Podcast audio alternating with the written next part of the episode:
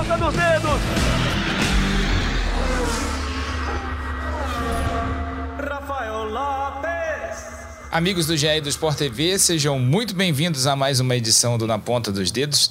A última dessa temporada, edição de número 187, a 39 de 2023. Estou aqui com o Luciano Burti. A gente vai falar bastante sobre toda essa temporada da Stock Car e, claro, sobre a última etapa que marcou o bicampeonato de Gabriel Casagrande lá no Autódromo de Interlagos, autódromo que ficou lotado no último domingo, com as etapas da Stock Series, também da Stock principal. Duas corridas bastante movimentadas, claro, teve polêmica, teve decisão complicada da CBA, para variar, né? Não podia ter, deixar de ter na última corrida do ano, mas nada que ofuscasse o título do Gabriel Casagrande, que foi, sem dúvida, o grande piloto dessa temporada. Tudo bem, Luciano? Seja muito bem-vindo a essa edição do Na Ponta dos Dedos. Fala, Rafa. Fim de ano aí, final de temporadas. Um ano bom, né, Rafa? Se a gente for lembrar, é, o ano passar rápido, mas tudo que a gente fez, falou, comentou esse ano foi um ano legal, um ano bom. E fechou aí com com estocar de um jeito legal, legal no sentido de a gente ver é, boas disputas, um título que foi disputado até o finalzinho, até a última volta, então foi bem legal de conferir.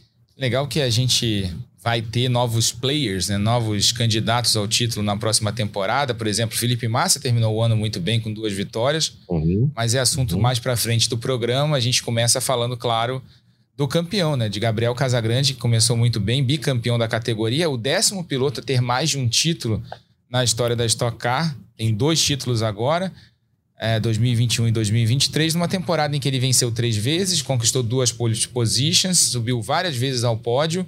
Foi o piloto que é, teve a maior regularidade, né, Luciano, ao longo da temporada. Sim, o Casagrande, o grande mérito dele foi o bom desempenho, né? É, se for assim lembrar, Rafa, aquela lembro daquele muito marcante aquela pole position no Velopark. Ele era líder do campeonato, carregando então 30 quilos de lastro, né, de, de peso lá, lastro de sucesso. E cara, 30 quilos é bastante coisa numa pistinha enjoada, uma pistinha difícil. E o cara foi lá e fez a pole, o Casa Grande, venceu a corrida 1, se eu não me engano, né? Então, ali ele mostrou, mostrou que ele estava acima realmente da, da, da competição, estava com uma vantagem de performance, mérito dele, mérito da equipe. Óbvio que ali na Stock a gente sabe é, o quão difícil é de ter um carro constantemente competitivo, equilibrado, e a equipe dele realmente tem mandado muito bem nos últimos anos, né? Desde 2021, quando ele foi campeão, a equipe vem mandando muito bem. Ano passado, vamos lembrar que o Casagrande foi até a última etapa disputando também o campeonato. O campeão foi Rubinho no ano passado. Mas o desempenho dele foi acima da média, sim. Então, sim, a, a grande vantagem dele foi essa constância andando na frente.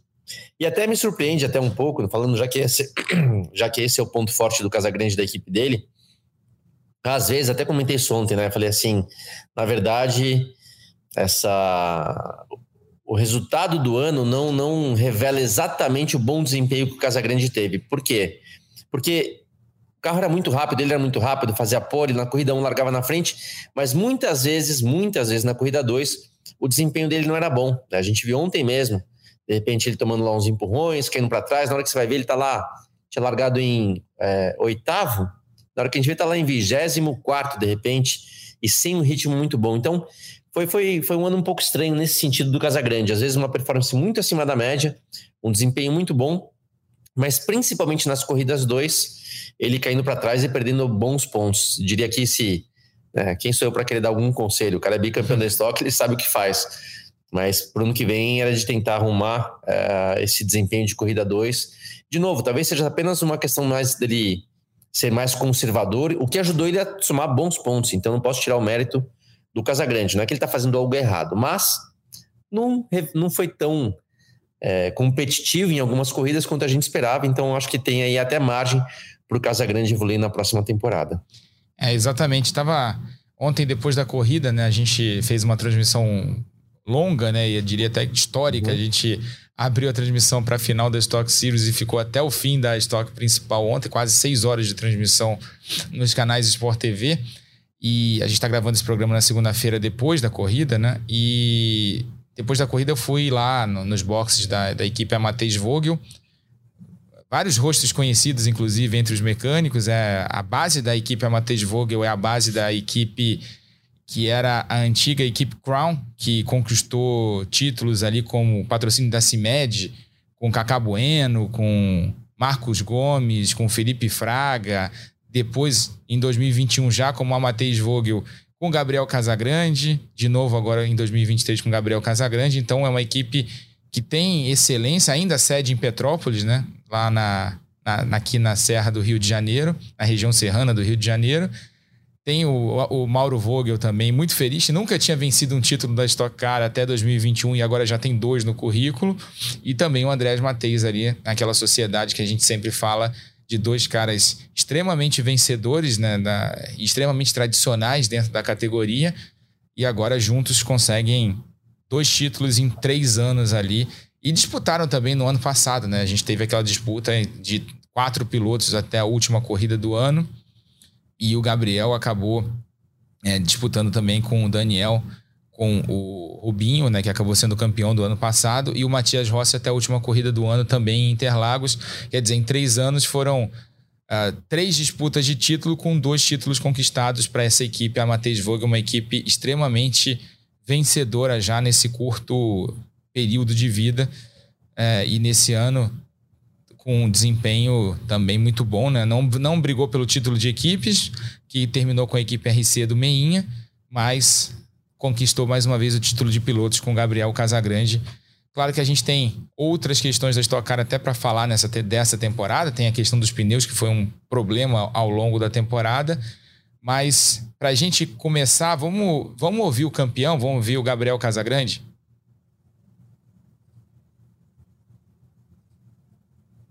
É sempre muito especial ser campeão. É, Interlagos, um lugar que tem uma mística toda. Eu acho que a gente fez um ano que foi de altos e baixos, mas foi um ano muito positivo. Só tenho a agradecer a minha equipe por tudo que me proporcionaram, aos meus patrocinadores por fazerem isso possível, meus amigos, familiares, todo mundo que torceu. A gente chegou aqui com uma vantagem de 16 pontos. Conseguimos aumentar essa vantagem na primeira corrida, na segunda as coisas não foram muito bem, mas foi suficiente para a gente levar esse segundo caneco para casa. A emoção é quase igual a do primeiro. O primeiro é, é especial por ser primeiro, agora foi uma confirmação e a gente vai por mais, a gente vai em busca de mais. Não vamos parar no bi, com certeza o ano que vem a gente vai estar brigando pelo tri e se Deus quiser, ainda por muitos anos. Todas elas têm um, um valor, né? Eu acho que tivemos finais de semana muito bons, que a gente conseguiu pontuar muito bem, e também finais de semana que a gente teve um déficit de pontos. Então, eu acho que a mais especial vai ser essa última, que não foi nem perto do que é o nosso potencial, mas que foi aquela que me sagrou bicampeão quando eu recebi a mensagem pelo rádio. Aí eu já comecei a comemorar e foi maravilhoso. Então, eu escolho a mais especial como sendo essa última. Tinha que devolver, né? Ele, ele veio para cima de mim. O Rafa é um cara que tá crescendo na categoria, fez um ano excepcional, umas disputas sempre muito leais comigo e merece demais os resultados que ele está tendo, mas eu precisava demais do pódio e da, da pontuação ali do, do, terceiro lugar, acho que foi muito importante. Então, fui para a segunda corrida com quase nada de push to pass, mas fiz o que precisava na primeira para a gente não correr muito risco na segunda. Esse é o plano, a gente vai entrar no ano sempre pensando em brigar pelo título. É, eu sei que eu tenho condição disso, a equipe vai me proporcionar isso, então vamos com tudo para esse 2024. Quem sabe brigar lá na frente. E lá em dezembro de 2024, no dia 15, a gente já sabe, vamos estar tá brigando pelo Tri. Quem sabe a gente leva para o Paraná também. Tá aí o Gabriel Casagrande falando sobre a temporada dele. Né, um piloto que andou muito bem ao longo de todo o ano e já está pensando no tricampeonato, Luciano. Ele tem, ele tem motivo para começar mais um ano confiante. A maneira que eu acabei de falar, ele é jovem, a equipe, excelente equipe. Então tem tudo para começar ano que vem disputando o campeonato, não tenho dúvida disso, tá, tá, tá certo. Até falando em equipe, né? Você falou da equipe RC que levou o título de construtores, vamos chamar assim, de equipes. Uhum. E merecido, a equipe do Mein lá, a equipe RC, ainda para mim é a melhor equipe da, da Stock. E eu tive a felicidade, né, Rafa? Eu trabalhei com o Meia por um ano. Gostaria de ter ficado mais, mas foram algumas coisas é, que não foram por minha questão, questão da equipe que atrapalharam um pouquinho, mas o Meinha é fantástico e tive a chance também de trabalhar com o Mauro Vogel, né, que então é da equipe do Casa Grande, para mim, realmente o Mauro, o cara mais fantástico da Stock Car que eu conheci, o Meinha, o mais completo, Pena só que eu não tive a chance de trabalhar com o Matheus, que aí eu teria feito a trinca aí perfeita da o Matheus, eu diria, acho que deve ser o melhor gestor, talvez, né? Um cara super organizado, um cara muito competente. Mas legal destacar esse mérito das equipes também. E a equipe do Gabriel é, é muito boa. Que nem você falou, legal lembrar de caras ali conhecidas da época da Crown. Então a turma lá sabe o que está fazendo e juntou né, um pouco do que o Mauro pode somar ainda para a equipe, com a experiência dele, com a competência e experiência do Andrés Mateis e deu no que deu. Então, carro muito rápido, constante. É, que nem eu falei agora há pouco, né? Você vê que o próprio Casagrande, um dos motivos, talvez, que o Casagrande também em Corridas 2 não foi muito eficaz como nas Corridas 1, é também uma estratégia dele, de usar o máximo de push to pass, fazer sempre a estratégia pensando na Corrida 1. Então a Corrida 2 fica um pouco prejudicada em termos né, de desempenho às vezes, mas mesmo assim, deu para ver ontem, né? Fiquei surpreso, assim, de repente. tá faltando desempenho, né? E aí até alguém me perguntou assim, fora do microfone, pô, acho que não vai dar pro Casagrande. Falei, não, vai dar sim, vai dar sim. Ele tinha uma vantagem na pontuação e eu sabia que ele ia se recuperar pelo menos um pouco, né? Para marcar alguns bons pontos e deu no que deu. Ele venceu o campeonato, não foi uma, uma vantagem tão grande assim, mas foram 12 pontos, né, Rafa? Então, 12 pontos na estoque é uma, é uma pontuação relevante. E e foi um campeonato competitivo. O Daniel Serra também brigou até o final. O Daniel sempre competitivo, sempre forte, sempre difícil ali, um cara é, para conseguir superar o Daniel em termos de constância. Então, a briga foi até o final, foi bem legal. Exatamente, foi um título que chegou ali na última etapa com. Ele chegou na última etapa com 16 pontos de vantagem sobre o Daniel, né? Que o Daniel deu uma comida, né? Uma mordida ali na vantagem que ele tinha na etapa de Cascavel, que foi aquela etapa caótica, com chuva no, na classificação e acabou jogando alguns dos líderes do campeonato lá para trás na, na corrida 1, no grid de largada. E aí o Daniel conseguiu tirar uma vantagem boa. E a gente até falava né, na, na, durante a transmissão sobre o milagre, né? Que era basicamente na corrida 2 o Daniel precisava vencer a corrida e o Gabriel não completar a prova, né? Para que ele pudesse ser o campeão do eh, conquistar o tetracampeonato. E era muito difícil que isso acontecesse porque tinha muita gente ali na frente com estratégias boas para a segunda corrida, né? O Felipe Massa era um deles, o Rubinho vinha com uma boa estratégia. Tinha vários pilotos ali que correu pensando na segunda prova e é, correram pensando na segunda prova. A gente falava isso inclusive na corrida 1 que o grande problema do Daniel era justamente a necessidade de vários pilotos mostrarem serviço ali. Nem era o caso do Márcio e do Rubinho, mas muita gente que ia querer mostrar serviço na corrida 2 para terminar o ano bem, né, bem na foto, mostrando serviço, quem sabe tentar uma renovação com um patrocinador, garantir uma vaga na próxima temporada da, da Stock Car, que afinal é a última impressão é a que fica. E foi justamente o que aconteceu, né? Foi uma corrida caótica, né? Aquela segunda prova, é, cheia de toques. O Gabriel reclamou muito disso nas entrevistas depois da corrida, tomou toque de, tu, de tudo quanto era lado, mas acabou conseguindo conquistar a a, o título, né? É, mesmo chegando mais atrás, com Daniel é, não chegando perto da vitória.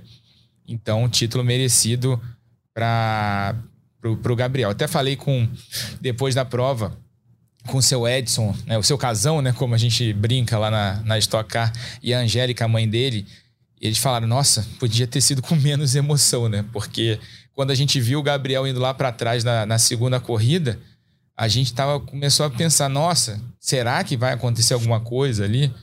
Mas aí a gente começou a ver o Daniel não, não conseguindo avançar, então deu uma tranquilizada, mas mesmo assim foi, foi com emoção, né? Mais emoção do que eles esperavam. E vamos, a gente vai colocar agora na tela as imagens da corrida 1 da, da prova lá da Superfinal. Isso está aí as imagens da corrida 1. A gente teve um tempo bem Interlagos ontem no domingo, né? Poucos, poucos, cerca de uma hora da largada, né, Luciano? A gente teve uma chuva que caiu em Interlagos, uma pancada praticamente de verão, não era, não é verão ainda, mas uma pancada de verão. Chegou a molhar bem a pista, mas como estava muito quente e o sol que que apareceu logo depois dessa chuva, secou rapidamente a pista e a gente teve a, a corrida com pista seca sem grandes problemas e uma corrida 1 bem disputada, mas dominada amplamente pelo Ricardo Zonta. É, Rafa, até quando veio aquela chuva forte, falei, putz, última etapa do ano, disputa do campeonato, não, não, não acho legal uma pista molhada, porque a gente sabe que a chuva É, em carro de turismo, ela, ela, é complicada. Às vezes tira, né, você não consegue enxergar. Alguns são prejudicados porque não enxergam. Não é só questão de segurança, não. É questão de, de repente, sei lá, seja o Casagrande, seja o Daniel Serra, de repente, pô, ter que se sair da disputa porque embaçou o para-brisa. Então, assim, não é legal. É, foi bom que estava tão quente que secou rapidamente a pista. E a disputa foi legal. E o Zonta, né? A gente já falou algumas vezes. O Zonta já ganhou algumas vezes Interlagos e principalmente corridas importantes. Duas vezes a corrida do milhão. Lembro dele vencendo essa última etapa do campeonato outras vezes. Venceu mais uma vez, largou na pole. O Zonta realmente anda muito, muito bem em Interlagos. É, acabou crescendo ali, subindo na classificação, mas vou te falar que desde 2020, né? Se não me engano, que foi quando ele mudou para essa equipe, a RCM, isso. É, que eu, que eu, na verdade, não é que eu esperava mais, não é, não é exatamente isso. Não é que eu esperasse mais do Zonta, porque ele sempre foi muito competitivo. Mas eu espero o Zonta estando mais na briga do campeonato do que terminando ali em terceiro, quarto uhum. ou quinto, sabe? Ele é muito competitivo, ele é muito bom, a equipe é ótima, mas dá para ver que às vezes não, não, não encaixa, não, não, a constância deles às vezes não é das melhores, porque desempenho não falta nada. Quando, quando tá no final de semana dele, a gente viu ontem mesmo, né, Interlagos, é, ontem porque a gente está gravando aqui na segunda-feira, a gente viu ele dominando a prova, a gente viu ele dominando lá no, no Velocitar. O Zonta, quando está assim no final de semana, que eu diria normal para ele, para ele para a equipe, ele é muito competitivo. E vamos ver, quem sabe ano que vem eles consigam ter uma constância maior porque né, deu para ver que ele meio que, não vou dizer que sobrou Interlagos, mas dominou a prova sim. No final de semana, Rafa, até é importante destacar que ninguém tinha lá o lastro de sucesso, estava todo mundo mano a mano, todo mundo jogando o mesmo jogo, né, com, a mesma, com o mesmo peso. Então, se dar bem, fazer uma pole e ganhar uma corrida nessa última etapa que estava todo mundo em igualdade, é um grande ponto positivo no caso do Zonta. É, e, e, até trazendo o assunto Zonta em, em, questão, a gente teve. Tem isso muito que você falou, Luciano, da questão da, de não encaixar em algumas, algumas vezes, não ter uma consistência ao longo de toda a temporada. Lembrando que a Stock Car tem o descarte dos quatro piores resultados até a penúltima etapa, né? antes da super final. Então, os pilotos vão para a última etapa já sabendo o que precisam fazer para tentar conquistar uma melhor posição, brigar pelo título. Uh, o Zonta teve um início de temporada com algumas provas ruins, né? Mas depois teve. Claro, se não tivesse essas provas ruins, e o sino automobilismo, como a gente sempre fala, é algo bem complicado, né? algo que não existe. Teve algumas provas ruins no início do ano e esses descartes praticamente foram gastos nesse início de temporada. Mas depois, em Buenos Aires, ele foi punido injustamente por uma queima de largada na primeira corrida que depois, inclusive, a CBA, a Confederação Brasileira de Automobilismo, reconheceu o erro e o chamou para dar uma espécie de palestra para os comissários na etapa seguinte, né, como uma espécie de pedido de desculpas, mas aí os pontos não voltam, né? Isso é complicado. E no Velocitar, ele foi atingido na saída de boxe, né, pelo, pelo Guilherme Salas. É, culpa total do Gui Salas, inclusive ele foi desclassificado, não foi nada de propósito, foi um erro dele mas uma, um, um resultado que acabou um, sendo zerado, né? Dois, duas corridas, foi na primeira corrida do, do, do, dia, ele acabou zerando nessa prova e esse resultado, esses dois resultados, esses dois pontos, essas duas provas em que ele perdeu muitos pontos acabaram sendo decisivas para que ele chegasse a Interlagos com quase 50 pontos de desvantagem pro Gabriel Casagrande aí com pouquíssimas chances de título, tanto é que ele chega na U, ele chega na sétima posição entre os sete candidatos ao título e termina a temporada em terceiro, né? Ele consegue dar um salto, é o maior pontuador do fim de semana e dá um belo salto na classificação e termina em terceiro. Vamos ver se no ano que vem ele consegue é, ter um desempenho melhor. Outra, outro desempenho que me impressionou nessa corrida 1 foi desse carro número 4, o carro do Júlio Campos, o carro número 8 também do Rafa Suzuki, mas do Júlio Campos me impressiona, Luciano, o, o, o crescimento da equipe TMG na segunda metade da temporada. Sem dúvida, eles. É... Rafa, assim, na, na, verdade foi um campeonato bom por isso, né? Você fala do Suzuki, por exemplo, na né? equipe do Polenta lá, Polimotorsport, uma constância muito boa. Você vê o, não foi só uma questão só de constância. Foi o principal ponto deles? Sim, eles foram constantes. Mas vou, vou falar de novo aqui. Você vê na última etapa do ano, com o peso todo mundo igual, Suzuki largou em segundo. Né? Exato. Né? Todo mundo é na igualdade, então largou em segundo. Ou seja, tem desempenho sim. Então, andou muito bem. A equipe TMG, né, obviamente também foi outra que você também destacou, que evoluiu durante o ano. Então, isso que foi o, o legal, né? Foram, foram pilotos diferentes, equipes diferentes, conseguindo ter boas performances. Não foi alguém dominando e passeando. O Casagrande teve a vantagem? Teve. Mas não foi assim ninguém sobrando em algum momento a gente fala, putz, eu acho que até o Casagrande em 21 é, teve um pouco desse domínio, assim, tava um pouco, não vou falar sem graça, não é exatamente esse termo, mas estava um pouco desequilibrado. Aí, enquanto em 23 é, o desempenho foi muito, né, foi muito competitivo. Da TMG, no caso, então, do Júlio Campos e do, do, e do Massa, principalmente. Até vou dar uma vou falar uma real, tá?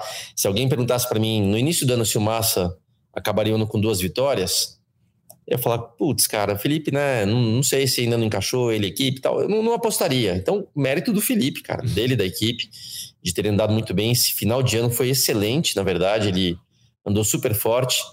É, teve até uma questão que a gente vai falar aqui na, sobre o safety car ontem, que não entrou no devido momento. Mas o Felipe não tem nada a ver com isso. Se você pegar o ritmo de corrida dele, os tempos de volta, a estratégia ousada que ele teve ali de assumir um risco, é, cara, andou rápido o tempo todo, então vamos lembrar, largou na corrida 1 lá em 29, se eu não me engano, né? Isso, 29 de 31 carros. Foi, é, deu, tra e... deu trabalho para ir lá no último, na última fila falar com ele, penúltima e... fila falar com ele. E teve e teve outros carros competitivos que largaram lá para trás, como o Ricardo Maurício mesmo, que também poderia né, abrir mão da 1 focando na 2, que acho que o Ricardo fez isso, e o Ricardo chegou em quarto. Talvez se não tivesse aquele safety car, chegaria mais para frente, talvez. Mas não é que o Felipe foi o único carro competitivo que largou lá atrás e fez uma corrida para dois. Teve Ricardo Maurício, acho que o Attila abriu um pouco também. Então, cara, mérito do Felipe e a equipe realmente evoluiu muito. Então, são é, outros aí que a gente né, já sabe, alguns que sempre jogarão o jogo de disputar o campeonato. É, o Casagrande, o Daniel Serra, o Rubinho né? O Ricardo Maurício, são os caras que a gente vê na briga, acabei de falar do Zonta. Pode incluir o Thiago Camilo, cara. É do Camilo, Sim. quero até falar um pouquinho daqui a pouco. Thiago Camilo. É... E agora, de repente, o Massa. O Massa que mostrou que pode estar, tá, sim, constantemente andando na frente. Então, 24 promete, Rafa. É o último ano desse carro, inclusive, né? A gente trouxe a informação de que em 2025 tem um carro novo, SUV, né? O Chevrolet Tracker e o Corolla Cross da Toyota. Mais duas marcas já confirmadas, mas ainda não anunciadas. Mas 2024, com esse o último ano desse carro, deve ser um ano bastante disputado e equilibrado. E daqui a pouco a gente fala mais da corrida 2, fala mais dessa vitória do Felipe Massa, mas até aproveitando esse gancho que o Luciano trouxe, bem-vindo a estocar, Felipe Massa. Né? Depois dessas vitórias no fim do ano, acho que ano que vem a gente vai ter mais um candidato ao título em potencial aí na briga pelo campeonato. Para a gente encerrar o assunto da corrida 1, vamos trazer o que o Zonta falou depois da vitória. Ah, foi muito legal. Até a corrida estava sobre. Tava administrando bem a corrida. Daí depois do, do pit, é, o Casagrande estava com o pneu mais quente e tal. E ele usou o botão de ultrapassagem. Eu achei que ele não ia usar para economizar. E aí ele me passou. E aí foi um erro, porque eu tive que gastar o botão de ultrapassagem para passar ele de novo, mas o carro era tão bom que a equipe me deu que consegui me manter na frente administrar até o final. Então isso foi muito legal mesmo, a gente ganhar, fazer a pole, melhor volta, man of the race, né, também. Então estou muito feliz. Com a família, com tudo, foi muito completo. Foi um final de semana muito legal. É claro que a corrida lá de velocidade também foi muito igual a esse, né? A gente é, ganhou, fez pole e a segunda corrida não não pontuou. É verdade, esse aqui é o melhor. Então é da temporada foi a melhor corrida foi esse final de semana. E para fechar, terceiro no campeonato, né? A gente vê que brigando ali com o Casagrande, com o Daniel, que já é tricampeão. Então eu terceiro no campeonato, isso é legal, mostra o nosso potencial para o ano que vem. Tá aí o Thiago, o Ricardo Zonta falando sobre essa corrida, lembrando que ele entrou nessa prova com 237 pontos e terminou com 280 na terceira posição do campeonato, no melhor fim de semana dele na temporada 2023 da, da Stock Car, justamente no último fim de semana da temporada. Ele entrou 5, é, 40, fazendo aqui as contas de cabeça, 49 pontos atrás do Gabriel Casagrande e terminou 28 pontos só atrás. Descontou muitos pontos nessa última prova, mas não o suficiente para que ele pudesse ameaçar o título do Gabriel Casagrande. Para a gente falar da segunda corrida, Luciano, e aí é, vamos lá falar de assunto de comissário, de CBA. Eu andei atrás de informações aí antes da gente gravar esse programa, falei com muita gente para a gente ah, explicar para o público, né? A gente falou ontem na transmissão, a gente deu, acho que, a abordagem correta da, do que aconteceu, mas tem mais alguns detalhezinhos aqui que a gente pode trazer para o público aqui, pra, até para ajudar a esclarecer e entender o que aconteceu naquela naquela confusão ali da bandeira amarela, né, da não bandeira amarela, da não entrada do safety car no momento do acidente do Sérgio Ramalho nas voltas finais da corrida número 2. Foi uma corrida número 2 extremamente acidentada, né, como a gente já não via algumas etapas, né, a gente inclusive destacou isso na etapa de Cascavel, né, que teve uma corrida bem disputada, mas sem tantos toques como a gente está acostumado a ver em corrida 2 na Stock Car. Mas ontem, né, na, no domingo, com corridas valendo ali, quem sabe, um, um contrato para o ano que vem, um patrocinador, né, a última chance de mostrar um serviço na temporada 2023, todo mundo tentou ali mostrar um brilho, fazer alguma coisa e a gente teve muito, muitos toques desde a largada. Rafa, eu vou falar do, do safety car, até para a gente pontuar algumas coisas que, na verdade, me são meio óbvias. Né? Tem coisa que a gente pode opinar, tem coisa que a gente pode analisar, tem coisa que pode ter nossa versão, mas algumas coisas são, são fatos, são óbvias. Antes de eu só entrar aí, Rafa, tá aparecendo aquele podcast que a gente gravou, eu falando sobre o, o Massa, é, um, um, comentário que eu fiz que gerou um pouco de dupla uhum. interpretação. É, e lá realmente, até que nem expliquei num outro podcast, não vou lembrar o número do podcast, realmente cabia sim uma dupla interpretação. O Felipe ali entendeu de uma maneira que não foi exatamente o que eu estava né, tentando dizer, mas entendi sim o lado dele, me expliquei aqui. E algumas vezes, né, Rafa? Alguns, alguns não vou nem ficar julgando, mas é, narradores, comentaristas, blogueiros gostam justamente de falar coisas num tom um pouco polêmico, um pouco não, bastante polêmico, na verdade, para reverberar e para ter uhum. atenção. Tem gente que gosta de aparecer assim. Você me conhece há muito tempo. É o famoso. É, você é, não é assim, fala. mas é o famoso engajamento, busca pelo engajamento que está na moda é. hoje em dia, que você é justamente o oposto, eu confirmo oposto, isso. Oposto, cara, oposto. E eu, eu vou explicar já por que eu estou trazendo esse assunto. É, que eu falei, do assunto do Felipe né, resolvido, a gente já falou, tá tudo certo. Mas enquanto a gente está gravando aqui o podcast, eu, eu, vou trazer porque é uma, uma coincidência, tá? Eu acabei de receber aqui um áudio é, do Thiago Camilo e o Thiago é um pouco, eu não, não vou falar a palavra chateado, mas talvez um pouco preocupado, um pouco incomodado, talvez a palavra certa, uhum. que ontem na transmissão, como eu já fiz outras vezes, tá? Ontem, quando o Luiz, né, o Luiz Carlos Júnior, que fez a transmissão, transmissão com a gente ontem, que aliás foi ótimo, né? O Luiz não é um cara que acompanha automobilismo assim frequentemente, mas é a segunda vez que a gente faz a transmissão e foi super legal, uma transmissão muito solta, muito é, espontânea, muito divertida por um lado, assim, então foi, foi bem bacana. E quando trouxeram ali, que a gente estava falando dos sete candidatos ao título, é, que trouxeram o Thiago, eu sempre lembro, né? Falo assim, e eu lembro, Rafa, porque uma coisa assim, uma coisa é, são os fatos, né? Eu tô falando de fato, não tô falando sobre opinião. O fato é que eu e o Thiago, quando a gente correu alguns anos juntos na Stock, no começo principalmente, cara, a gente se bateu na pista, a gente foi chegou a receber punição por manobras antidesportivas, um para cima do outro.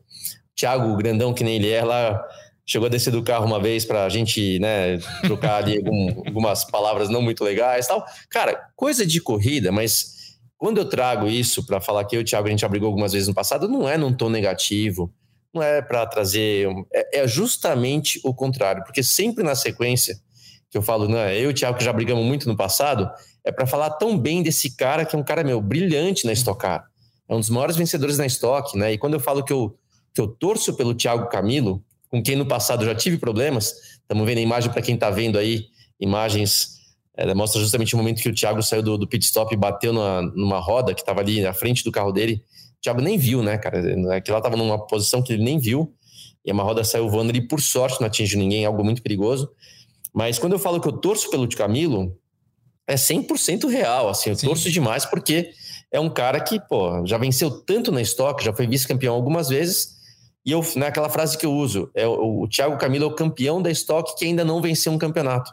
Então, assim, tem Exatamente. todo o mérito, tem os números, tem a competência, a velocidade, é um cara inteligente, né, que isso conta sempre.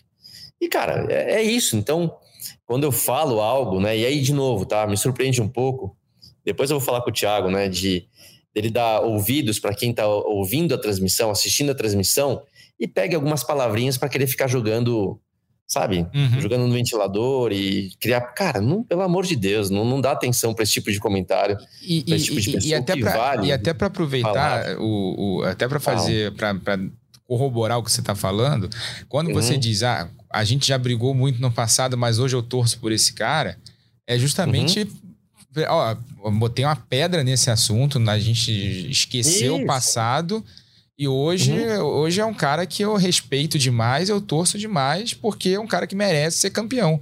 É simples e, assim, ó, não tem lado negativo, olha, não, tem, não tem como não, ter interpretação não. negativa disso. E outra coisa, quando fala de em, você está em competições, a gente está vendo aí na imagem também o Casagrande, que foi campeão ontem, que todo mundo sabe que ele tem lá alguns problemas com o Júlio Campos. Uhum. Cara, é um mundo de competição, é muito comum você. Você não é amigo de todo mundo. E, e alguns realmente você tem problemas dentro da pista, fora da pista. E eu posso falar que numa boa, né? Já tive problema com, com vários pilotos e pode ter certeza que algumas vezes quem estava errado era eu. Tudo bem, é coisa de competição, cara. Então, assim, já briguei com, com o Julinho Campos. Eu até vou te falar que quando a gente gravou um podcast aqui com o Julinho, cara, fiquei muito bem impressionado pela história dele, sabe? A gente. É, sou amigo do Júlio Campos? Não sou amigo dele, cara, mas. Pô, passei a respeitar mais o cara por entender, né? Que existe Sim. um cara ali bacana, com uma história muito legal. Respeito ele como piloto. Quando a gente está fazendo transmissão, se no passado a gente já se, já se pegou algumas vezes, não tem nada a ver, cara. Isso não tem nada a ver. Já tive problema com o próprio Daniel Serra, com quem, cara, respeito pra caramba. Você pode ver o quanto eu respeito o Daniel, falo bem dele. Quando eu cruzo, tenho um bom relacionamento. Já tive problema com o Atila Abreu. Com o Atila foi mais ainda. E algumas vezes esse ano, esse ano a gente se cruzou pedalando e, meu, ficamos conversando e quando eu escuto o cara, e a gente gravou já bons podcasts com o Atila, também, com histórias muito legais. Então, assim, eu não tenho problema com ninguém lá. Mas, se eu for destacar alguém que eu já tive pelo ano passado e que eu gosto dele, que eu torço pelo cara, é o Thiago Camilo. Então, Thiago, né, vou depois te passar uma mensagem. Depois, depois eu vou, aqui, depois eu vou né? fazer o corte desse podcast, te manda e você manda para ele. Obrigado. que aí facilita. Cara, não dá, não dá ouvido para esse tipo de coisa. Você falou para, pô, não comenta mais isso, cara. Eu comento numa boa. Vou comentar sim, porque não tem nada para a gente esconder, porque aqui tem, hoje em dia tem o Luciano que, meu, te respeita, tá? O Luciano que admira você como piloto, porque você é um baita piloto de estoque, e um Luciano que torce por você sim, cara. Ponto. Não tem nada aqui de meias palavras, não tem nada de falar uma coisa pensando outra, dando a entender. Não, não é o caso. Fica tranquilo. Boa sorte ano que vem. Quem sabe ano que vem você. A gente pode acabar aqui, que nem a gente está agora que acabando esse ano falando do Thiago Camilo campeão da estoque, vai lá saber. Então, pode ter certeza que eu tô, na sua tô aqui torcendo por você, cara. Não, não dê margem para qualquer desentendimento nesse sentido, tá? Vamos, para encrenca, então. Vamos para outra encrenca. para encrenca da vamos pista. Lá, vamos encrenca. lá. Vamos lá, Rafa. Então, o que aconteceu ontem, para quem não acompanhou, para quem acompanhou talvez não uma parte só e viu de repente só o final, o que aconteceu? Não vou lembrar a volta, mas algumas voltas antes do fim. Você sabe a volta, Rafa? Eu vou, vou pegar aqui e já te falo. Vai, vai lá. Pode, tá, pode ir. Beleza. Mas vamos lá, resumindo, o Sérgio Ramalho, né, acabou escapando ali no, no, na curva do S. Você tem a laranjinha, a entrada do miolo, né? A primeira curva após o laranjinha, é, a, S. A, a primeira Não do é um Pinheirinho ali. Pré... Isso. É que é S, Pinheirinho e Bico Isso. de Pato, né? Esse é o miolo de Interlagos, né? E ali ele escapou, cara, num ponto que não é uma freada forte, não é um ponto que você costuma ali passar reto que nem ele passou. Até falei que poderia ter sido problema de freio, depois a gente escutou falar que talvez foi ele que estava desgastado demais com o calor e vacilou e passou reto. Enfim, ele passou reto de uma maneira assim estranha, bateu ali na proteção de pneus e o carro entrou por debaixo dessa proteção, que é até um pouco perigoso ali, que o piloto às vezes não consegue nem sair do carro porque tem, né, tem aquele monte de pneu em cima dele. Uhum. Então, e é isso que eu vou falar, Rafa, não é, vamos, vamos falar baseado em fatos. Não é uma questão de interpretação, não é uma questão do que eu acho, do que o Rafa acha, não é isso. Quando tem um acidente, um incidente como esse, né, um carro que bateu num ponto que não tem área de escape, ali não tem muita área de escape, ou seja, ele bateu, qualquer outro carro pode ter o mesmo problema que ele teve, bater nesse carro que já está parado, ou pior ainda, Caso né, venha ali os, os comissários, os, os fiscais de pista e o carro de segurança que entram lá para justamente resgatar esse piloto, esse carro, qualquer outro carro que tiver em uma certa velocidade pode escapar no mesmo ponto e bater no carro de segurança e atropelar esses fiscais de pista. Vide o que aconteceu com o Jules Bianchi na Fórmula 1 no Japão, que foi exatamente isso. Ah, tá bom, lá estava chovendo, carro acoplando, não importa. Né? Botaram um carro de resgate no meio da. um trator, na verdade, no meio da pista, num ponto que achavam que não era talvez um ponto tão perigoso para resgatar o Bianchi, para resgatar um outro carro, aliás. Fiscais de pista, de repente o Bianchi escapa no mesmo ponto, entra debaixo desse trator e acaba falecendo. E já te aconteceram outros também. Então, não é uma questão de interpretação. Teve aquele tipo de acidente, cara? É, carro de segurança na hora, bandeira amarela, carro de segurança. Aí podem falar, não, que, que aconteceu ali na verdade? Faltavam alguns pilotos que não tinham parado no box ainda. O Massa e o. Marquinhos, Marcos Gomes. O Marcos Gomes, né? E, e claramente. A, a gente viu, a gente vê o incidente, o acidente na transmissão a 6 minutos e 48 para o fim do, do tempo regulamentar de 25, de 30 menos mais uma volta, sendo que a gente estava na cabine, né, lá na de frente para o laranja, de frente pro, pro ponto. Isso. E o acidente tinha acontecido uns pelo, pelo menos uns 30 segundos antes. Provavelmente há uns 7 minutos e 10 para o fim do, do cronômetro. Eu vou falar que demoraram quase uma volta para trazer o safety car, quase um minuto. Não sei o, o, se você tem essa conta, tá? Mas demorou bastante. E o que eu quero dizer? Claramente esperaram ali, deram a chance ao Massa e ao Marquinhos de vir para o box que, que interpretaram? Pô, vamos deixar os caras vir pro box para não prejudicar ninguém. E nesse meio tempo, eles colocaram bandeira amarela no posto 11 e a bandeira dupla bandeira amarela agitada no posto 13. Então, assim, a gente está avisando todo mundo que ali tem um incidente. Cara, não é o suficiente. Uhum. Quando o Bianchi lá aquaplanou, bateu e morreu, tinha bandeira amarela também sendo acionada. Eu, como piloto, eu falo você, a bandeira amarela te avisa, mas se você tira o pé 100%, não tira o pé 100%. Exatamente. Ninguém tira 100%. Você reduz um pouquinho, você presta atenção, você sabe que tem algo ali na frente, mas você não tira o pé 100%. O piloto é assim, tá? Tá bom, pode um ou outro falar, ah, eu tiro 100%. Beleza, cara. É. A grande maioria não tira. Então, a única maneira de você ter a segurança, e de novo, não é interpretação isso, é fato. Teve aquele tipo de acidente, o um acidente tem um carro parado num ponto perigoso, que tem carro de segurança e fiscais vindo ali socorrer ele, é bandeira amarela e carro de segurança. Não, não tem o que falar. Então, só falta agora a direção de prova, quem estiver lá, obviamente, cuidando disso, está cuidando da estratégia dos pilotos. Né? Então, ah, para não prejudicar o Massa, para não prejudicar o Marcos Gomes, a gente vai segurar mais 30, 40, 50 segundos, um minuto. Cara, não pode. E outra, hein? o Massa não tem nada a ver com isso. A equipe do Massa não tem nada a ver com o que eu tô falando aqui. Andaram pra caramba, estavam super velozes, fizeram uma baita estratégia, ganharam a corrida, não tem nada a ver com eles. Isso cabe a uma falha grande da direção de prova e que não pode. Outra coisa, né, Rafa? Já que, entre aspas, né, ajudaram o Felipe a não ser prejudicado, cara, de repente tiraram a vitória do Rubinho. Rubinho que não venceu Interlagos ainda estocar, que se o Felipe não pudesse entrar para o box, ele ia acabar caindo lá para trás, quem ia vencer a prova? Nem o, nem o Felipe, nem o Marcos Gomes iam conseguir Isso. chegar ali na frente. O Rubinho. E, de repente, e, se tivessem e, dado mais erro, ficar no momento certo, olha aqui, ó. Talvez tivesse dado para dar uma relargada e acabar o campeonato com bandeira verde, acabou, acabou, acabou ali no, atrás do carro de segurança, negócio sem graça. Então, olha só os prejuízos. E pior, só para acabar aqui, Rafa, Quer dizer que numa próxima, então, né, uma próxima situação que todo mundo ali fala, pô, para que, que eu vou parar logo no começo se eu sei que se eu ficar umas voltas a mais e tiver algum tipo de acidente ou incidente, a direção de prova vai dar uma colher de chá e vai segurar para eu poder, mesmo no meio da volta, dar tempo de eu voltar para o box. E aí não, vamos botar o carro de segurança, quer dizer, o que, que vale? É cada hora vai ser uma interpretação, alguns pilotos vão ser prejudicados, outros não. É para os pilotos confiarem na segurança, sabendo que não vale correr o risco e vale vir para o box cedo ou não? Ou vamos arriscar mesmo porque eles deixam o negócio meio solto? Então, assim, um erro grotesco é que felizmente não teve nenhuma consequência, né? não teve nenhum incidente, nenhum acidente com aqueles fiscais que estavam ali. E, de novo, só para pontuar, tá, Rafa? A, a TV não mostrou exatamente isso o tempo todo. Só que do ponto que a gente estava, a gente assistiu de camarote. O ali. drama. E tinha, tinha fiscais na pista, carro de segurança e os carros continuando ali em alta velocidade. Então, cara, né? Não gosto de ser polêmico, não gosto de ficar falando mal de CBA aqui.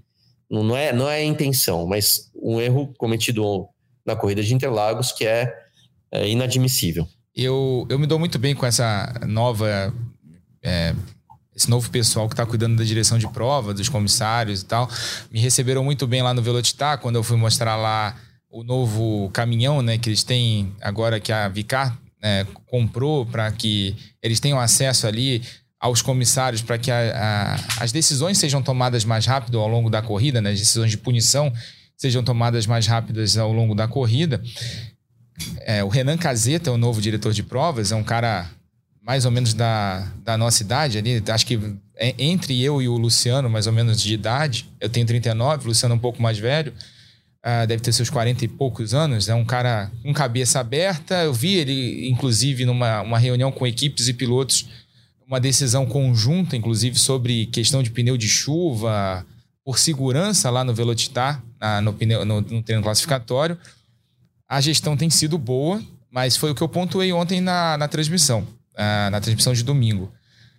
Errou, errou e errou com gosto ontem, porque não foi só esse erro, né, que a gente que é gravíssimo, é um erro gravíssimo. Tinham fiscais de pista na, na, desprotegidos com carros passando a, sei lá, mais de 100 km por hora ali. Se alguém perde o carro ali e vai na barreira de pneus, é um abraço. A gente hoje não estaria falando aqui do título do Gabriel Casagrande e nem dos vencedores das duas corridas uh, do domingo. É, a gente estaria falando de uma tragédia em Interlagos e todo o esforço que a Stock Car, né? E a gente tem que separar, né? A organização da Stock Car é uma coisa, a CBA é outra coisa. Todo o esforço da Stock Car para fazer um evento que foi muito legal, a gente estava presente lá em Interlagos, teria sido ido por, por água abaixo por um erro da direção de prova. Isto, isto posto. Há um acordo entre, é, entre direção de prova e equipes, pedido pelas equipes, inclusive, para que é, toda vez que houver um acidente que não seja grave, o safety car é, não entre logo de cara quando a janela estiver aberta e faltarem poucos pilotos para abastecer, para fazer a parada obrigatória. É, a gente já viu isso em outras corridas dessa temporada. O Luciano certamente lembra disso. Não era o caso ontem. Era um acidente, estava num ponto perigoso, em que fiscais entraram na pista e um carro de serviço entrou na pista. Então, não era o caso ontem. Bom senso, né? A gente tem acordos são feitos, né?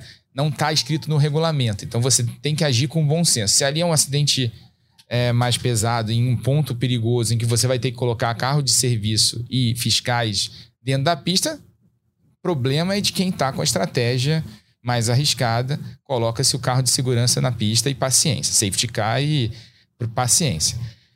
Felipe Massa e equipe TMG não tem nada a ver com isso. Outro ponto. Ah, porque fizeram isso para favorecer o Felipe Massa? Já aconteceu o contrário. Lá em Cascavel, na primeira etapa do ano, aconteceu o contrário. É, o Dudu Barrichello tinha entrado no box e de, logo em seguida foi acionado o safety car. Ele foi beneficiado e o Dudu ganhou a corrida. Lá foi um Barrichello beneficiado por uma decisão da direção de prova.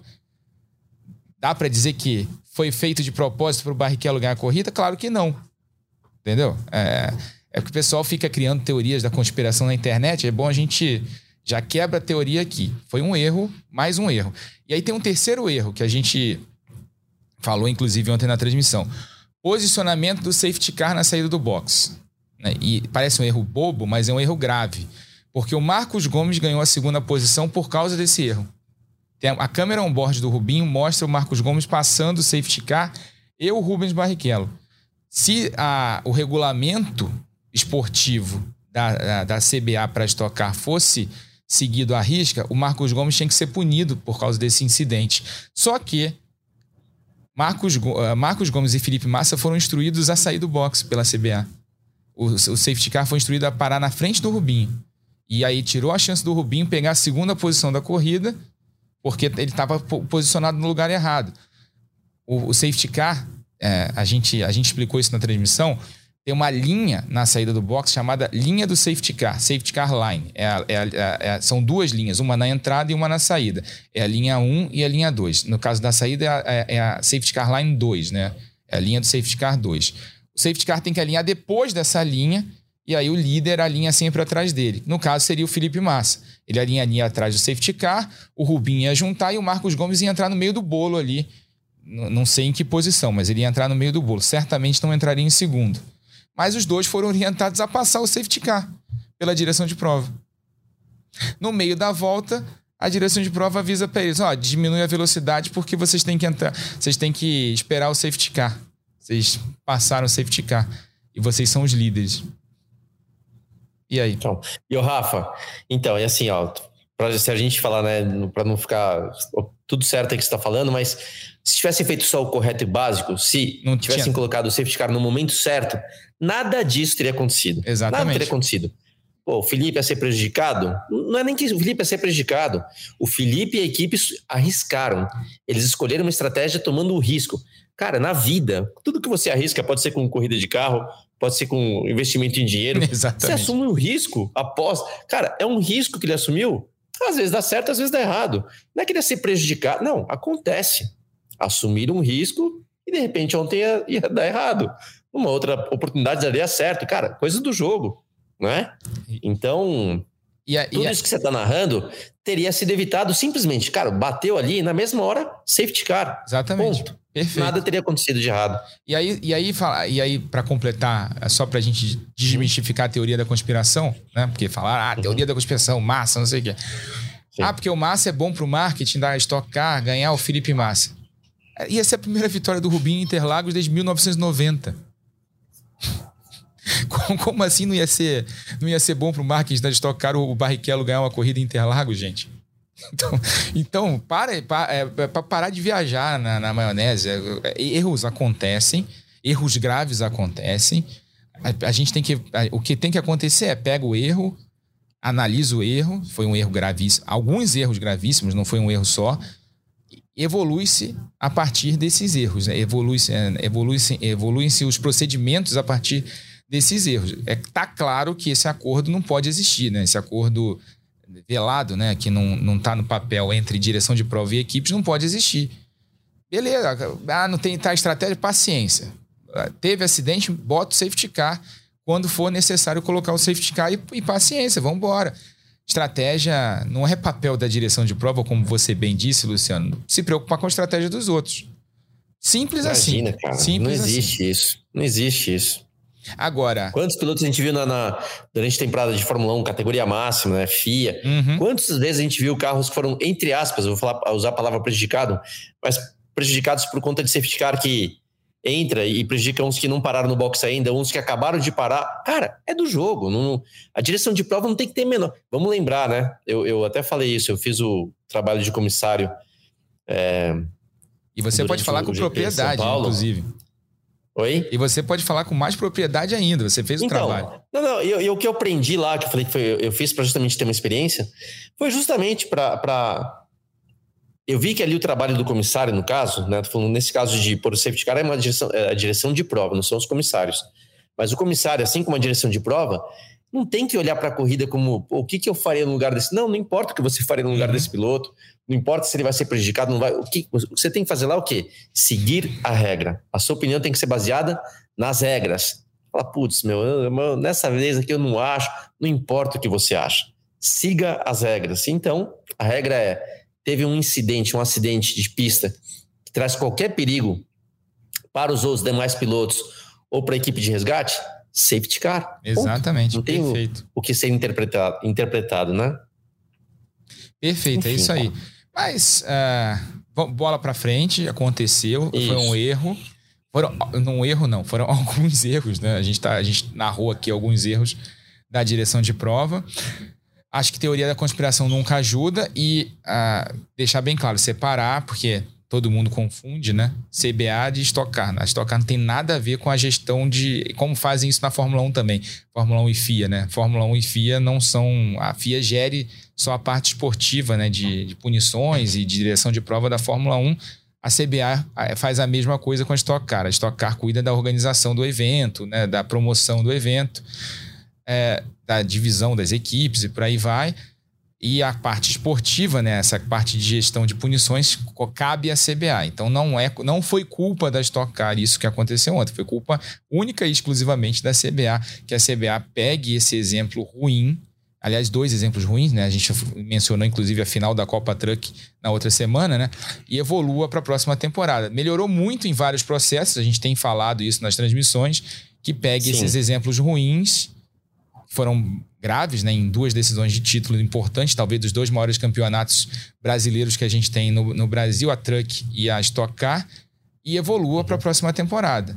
Tá num, é, é, como eu disse, está num caminho certo, mas a gente não vai deixar de criticar quando acontecer alguma coisa errada, como foi o caso é, da decisão é legal, da Stock Car. É legal você falar isso também, Rafa. Algumas coisas evoluíram sim, e a gente elogia sim, a gente tem trazido, até falo que você, Rafa, mais do que eu, né? Então, é, a gente não está querendo aqui ficar crítico, sendo tal do polêmico lá que eu falei agora há pouco, que não é, cara, é, não é o nosso estilo. Então, até conheci né, recentemente o presidente da CBL, Giovanni Guerra, cara super bem intencionado mesmo, né, mas não depende só dele. Tem que estar tá todo mundo na mesma página. Então, que legal que estão evoluindo em alguns sentidos, mas tem coisas que né, o pessoal tem que corrigir rápido, porque tem coisa que é inaceitável.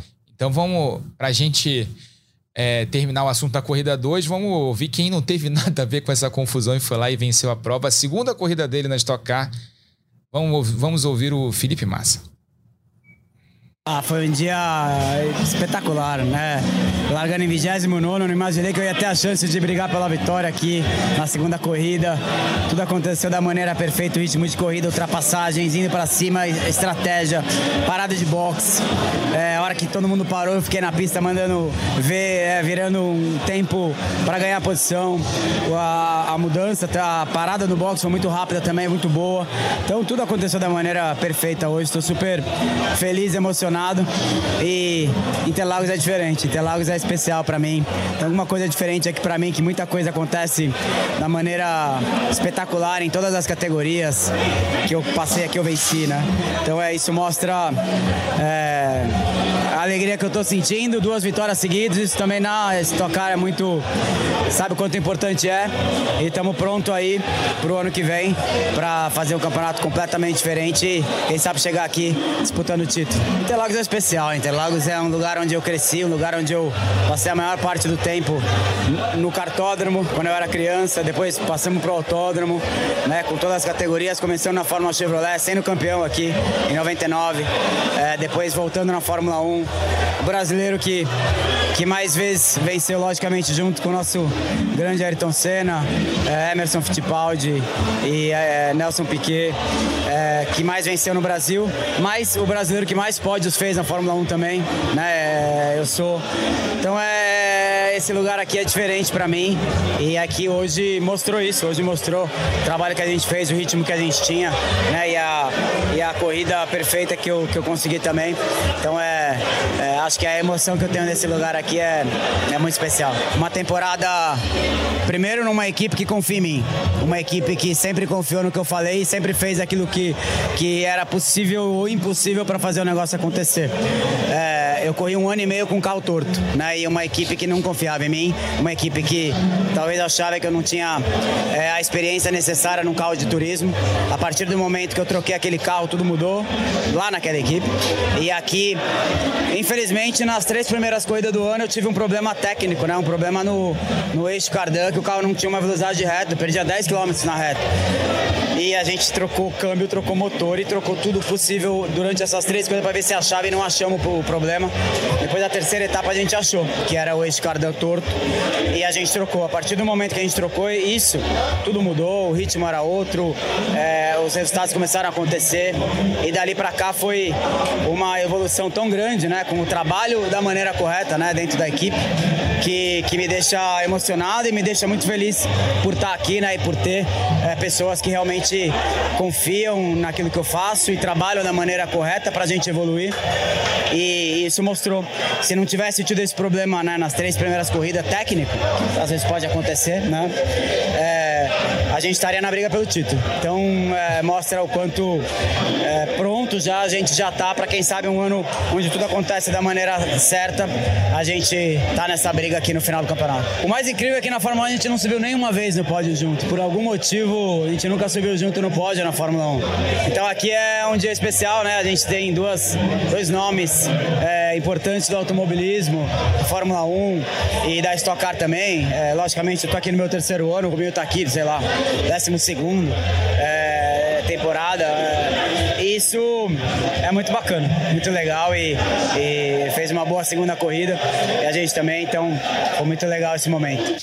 É, o Felipe falando sobre o pódio na segunda corrida, em que ele e Rubinho, pela primeira vez na carreira, dividiram um pódio. Né? Uhum. Né? Eles nunca tinham subido ao pódio juntos no, na carreira. E, interessante, né? Eu tava ontem pensando, cara, o Rubinho e o, e o, Felipe já tinham subido ao pódio juntos e eu não lembrava de nenhum mesmo. Realmente não. Foi a primeira vez da, da história em que os dois subiram ao pódio. E, Luciano, falou do problema mecânico. É, só para só destacar o, o, bom fim de ano do Felipe Massa, ele terminou a temporada no top 10, terminou na décima posição. Eu vi.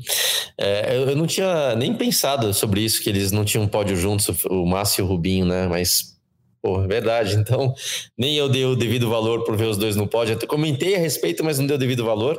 E só para corroborar, e, e, o Felipe, tá? Quando fala, ah, pô, tinha um carro torto, tinha problema no cardan, ele tá. Não é exagero nenhum do Felipe, isso acontece na Stock Car. Eu já tive problema, tá? de ambos, de carro com problema, de cardan torto, que faltava velocidade reta. Infelizmente, a estoque nesse, nesse sentido tem que evoluir. Que espero que para 2025, com os carros diferentes, carros novos, quem sabe tem até um, um controle de qualidade melhor, porque infelizmente, por algum motivo, se, eu soubesse qualquer motivo, não teria problema, porque eu, se eu soubesse, todo mundo ali saberia também. Mas alguma coisa acontece que alguns carros têm realmente problema de desempenho, questão de chassi, questão de algumas coisas de câmbio, etc.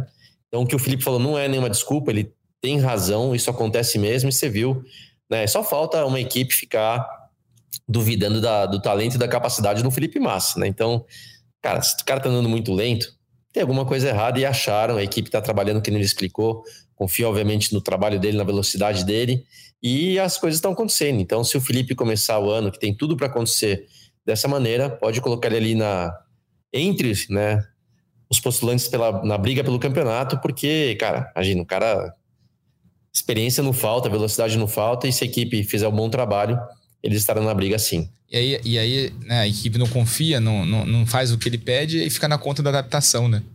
Ah, não se adaptou à categoria, ah, não entendeu como é que funciona e fica na conta do piloto é. e não do, do problema real é, do que estava acontecendo. Para a gente encerrar esse assunto de temporada da Stock Car, a gente vai ouvir agora a narração do Luiz Carlos Júnior para o título do Gabriel Casagrande. Vitória de massa do grande Felipe Massa e o título é dele. Mais uma vez, Gabriel Casagrande é campeão.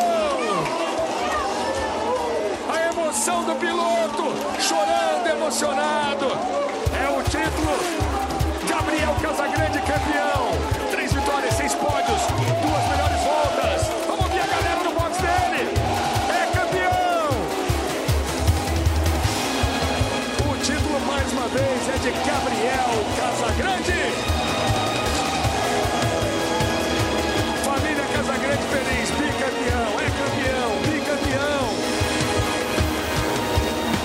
Curtindo o momento da vitória, o momento do título da festa da comemoração de Gabriel Casagrande. Casagrande B. A primeira vitória veio em 2017, etapa de Covelo. Em 2020 foi finalista pela primeira vez, foi oitavo colocado. Em 21, campeão pela primeira vez. Ano passado foi terceiro. Esse ano, mais uma vez, campeão. O título é de Gabriel Casagrande. Mais uma vez, é de Gabriel Casagrande. Apenas 28 anos. Sai pra festa, Casagrande!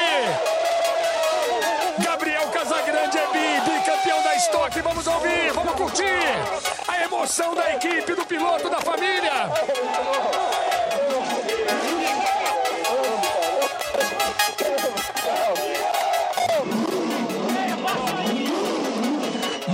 Comemoração de Gabriel Casagrande,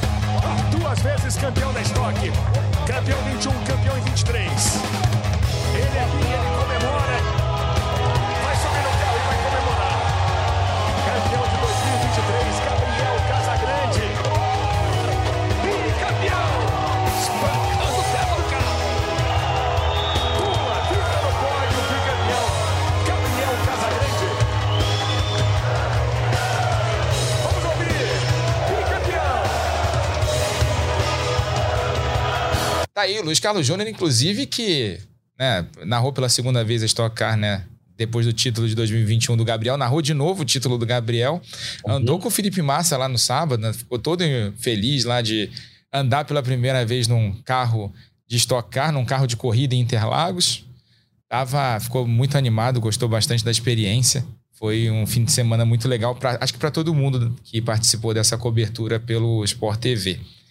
E para a gente encerrar o assunto, Luciano, temporada de 2023 encerrada da Stock Car, uma temporada muito boa, muito legal, disputada até o fim. Teve emoção até o fim, como diria o Luiz. O que, que você espera para 2024, o último ano desse carro, desse modelo aí, que, é, que a gente tem os Cruze e o Corolla Sim. na pista? Rafa, eu, eu não tenho assim por que falar, pô, vai mudar o jogo, vai mudar, a gente vai ter alguma surpresa acho que a gente sempre, né, como acontece em outras categorias, vamos usar a Fórmula 1 de referência, você tem mais ou menos uma noção de como será o próximo ano. Pode ter surpresa? Óbvio que pode, mas não espero algo diferente de ver na, ali na frente brigando pelo campeonato. Casa Grande, Daniel Serra, Rubinho, né? Felipe Fraga, que começou esse ano, vamos lembrar que o Fraga começou esse ano é, não tão competitivo e depois engatou de um jeito que, cara, infelizmente o Fraga, a gente não falou nem dele, né? Teve problema no carro nessa última etapa. Tirou a chance dele brigar pelo título. Então, Fraga. Thiago Camilo, que nem eu falei agora há pouco, né? Que é um cara que, certeza que se tiver o carro bom, que é o que eles têm na equipe, vai estar tá brigando. O Massa, que a gente acabou de falar. Então, assim, não tem como ter muita surpresa. Entre outros aí, que a gente sabe que não foram o grande destaque esse ano, mas que vão estar tá na briga. Ricardo Maurício, Suzuki, né, que acabou terminando o campeonato muito bem, o Zonta, né, que a gente também falou que é o cara que quando tá no final de semana bom, não tem para ele. Então, falei aqui pelo menos 10, não contei, mas são pelo menos 10 pilotos para estarem na briga. E pode ter alguma surpresa? Ué, por que não? Né? Então, a Stock Car já demonstrou que competitividade é ali sempre muito acirrada e tudo pode, pode acontecer. Mas não vejo algo assim, tá, Rafa, muito diferente desse ano. É, os carros serão os mesmos, os pneus serão os mesmos, até a questão de pneus devem estar fazendo algum trabalho para manter esse controle de qualidade melhor, mas os pneus serão os mesmos, diferentemente do que aconteceu esse ano, que por ter mudado né, do Pirelli para o Hankook, acaba mudando às vezes um pouco o jogo, mas para o ano que vem não é o caso. Então, espera uma temporada equilibrada, mas com esses caras que eu acabei de falar aqui na briga pelo campeonato. Eu concordo com você, só acrescentaria uma galerinha da nova geração, de repente o Gianluca Petekoff, melhor estreante do ano, chegando aí nessa, quem sabe, nessa briga, fez uma grande temporada. Sim. E Sim. talvez o Dudu Barrichello, né, que venceu a primeira corrida dele nesse ano lá em Cascavel, quem sabe também chegando. É, ele que corre vai, deve ficar na mesma equipe, né? Aliás, está quase uhum. confirmado uhum. na, na full time junto com o Rubinho, né? O pai dele. Devem continuar fazendo a dupla lá na equipe full time nessa temporada. É, foi um ano muito legal para os dois, né? O Dudu venceu a corrida, a primeira corrida dele na categoria. O Gianluca ainda não venceu, mas fez um ano extremamente consistente. Um ano que um veterano assinaria, né? Embaixo ali foi um ano muito bom para ele. É, terminou entre os 15 primeiros colocados da temporada, foi o melhor estreante do ano. Chegou a, a figurar entre os 10 primeiros colocados da temporada durante algumas corridas. Foi o maior pontuador em etapa, foi muito bem. É um piloto que eu espero de quem eu espero bastante na próxima temporada também. Ponto final, então, na Stock Car. Deixa eu só trazer aqui uma coisinha aqui que a gente que eu ganhei lá na, na Stock Car nesse fim de semana. Vou até mostrar na tela aqui. Deixa eu ver se dá para aparecer aqui, ó. Aí, ó. Medalhinha que a Stock... Quem são os três aí, Rafa? Conta aí quem são os três carinhas é, na medalha. É que o pessoal tá ouvindo não tá vendo, né? Mas a Stock lançou uma medalha com Paulão, Chico Serra e Ingo Hoffman de um lado e do outro lado os opalões, ó, tá aqui, ó. Dá para ver, né? Tá vendendo lá na medalha em homenagem às lendas da Stock Car. Aqui são o quê? Quatro títulos do, do Paulão, três do Chico, sete, mais 12 do Ingo, 19 títulos nessa medalha aqui. Né? São é, os caras que botaram a fundação da Stock Car, né? Que é a categoria que a gente conhece hoje, como foram os caras que fizeram a base dessa categoria e hoje estão lá, estão sempre no paddock, são, são os caras legais. Dá pra, a gente já ouviu o Ingo aqui no podcast, o Chico também. Cara, caras legais, que tem histórias legais. E sempre muito bom ouvir experiência. Experiência é sempre muito legal. E é um, você pode ter em casa essa medalhinha, só vai lá no site da Stock Car que você tem mais informações é, sobre esse lançamento. Muito legal, muito legal. O pessoal da Memorabilia do Esporte que está fazendo isso. É, ganhei ontem lá na Interlagos, achei bem legal a iniciativa, porque lembrar a memória do esporte é sempre muito bom e é sempre essencial, né? É, a gente esquece muito aqui no Brasil disso. Luciano, grande ano. Queria agradecer mais uma vez a parceria por mais uma temporada. Sempre um prazer estar contigo dividindo esse programa, dividindo as transmissões aqui do Sport TV e que venham mais no, em 2024. Valeu, Rafa. Tamo junto. Foi, foi um prazer. Foi um ano que eu, eu, que eu fico feliz, e a gente conversou até um pouco a respeito, é que a gente faz categorias diferentes, né, de pilotos diferentes, e a gente está sempre preocupado em entregar o melhor resultado que a gente pode para os nossos telespectadores, né? Sempre com imparcialidade, sempre ali com, além de a posição de comentarista, mas também torcedores, né? Torcedores do, do automobilismo. Então, eu acho que foi mais um ano que a gente conseguiu entregar um, um produto com muita qualidade, obviamente prezando aí pela empresa onde a gente trabalha, né? Do Grupo Globo. Então, fico feliz por ter, sabe, aquele mais o tal do checked, né? Uhum. Um ano, mais um ano para conta, do jeito certo e legal, que venha 2024. Agradeço também você por toda a parceria, atenção e dedicação, tá? Valeu. Eu que agradeço. É, é muito bom sair da. acabar a transmissão, né? A última do ano, que foi, uhum. a, de, foi a de domingo. Uhum. Apaga a luzinha vermelha né, da câmera e você sai com aquela sensação de dever cumprido, alívio, acabou. Tá, fizemos tudo certo. Sempre dá para melhorar, claro, né? Nunca, nunca, é, nunca é perfeito. Uhum. Mas a gente uhum. sai com aquela sensação de dever cumprido. Agradecer também a to todo mundo que passou aqui pela produção do podcast, o Maurício, o Bruno, a Raquel, todo mundo que ajudou aqui nessa produção, aturou as minhas mudanças de horário, botou as minhas os, também. Botou os vídeos no ar. E, sobretudo, um agradecimento público aqui ao Lucas Sayol, que aturou todas as, as loucuras que a gente propôs nas transmissões e comprou o nosso, o nosso barulho sempre. Foi muito legal trabalhar com ele mais Ô, um Rafa, ano aqui. Fale. Assim como o Lucas Sayol, né? A gente fala uma coisa que não aparece para quem está aqui, mas quando eu falo de carro de corrida, que a gente depende da equipe, a gente no esporte a gente enxerga ali momento do pit stop, a equipe inteira trabalhando. No caso aqui da TV, muita gente está por trás e ajudando a gente pra caramba é, não aparece, né? E são muitos, né? Editores, produtores, todo esse pessoal da parte técnica. Então, realmente, esse trabalho só é bem feito com, é, com todos participando. Se a gente manda a BN aparecendo na TV, né? É porque tem muita gente por trás ajudando bastante. Então, agradecimento a todos aí. Exatamente. E o grande segredo aqui é, é essa turma que faz o, o backstage né, tá por trás das câmeras, que permite que a gente consiga fazer um grande trabalho também na frente das câmeras. E com esse, com essas mensagens todas, e antes que eu comece a chorar aqui no ar, porque tá, tá, tá momento de momento emotivo, a gente encerra o último na ponta dos dedos do ano, agradecendo a você também que ouviu as edições do ano. A gente teve grandes edições ao longo dessa temporada. Aquela edição do, claro, com os pilotos da Ferrari, que talvez tenha sido a, a grande edição desse ano. Agradecendo também ao Luciano Burti, agradecendo a toda a nossa equipe técnica, agradecendo a você, claro, por ter ouvido ou na ponta ou assistido na ponta dos dedos durante toda essa temporada. E lembrando que esse podcast tem a produção do Lucas Sayol, a edição do Maurício Mota e a gerência do André Amaral. Velocidade nos canais Globo, emoção na pista. Na ponta dos dedos.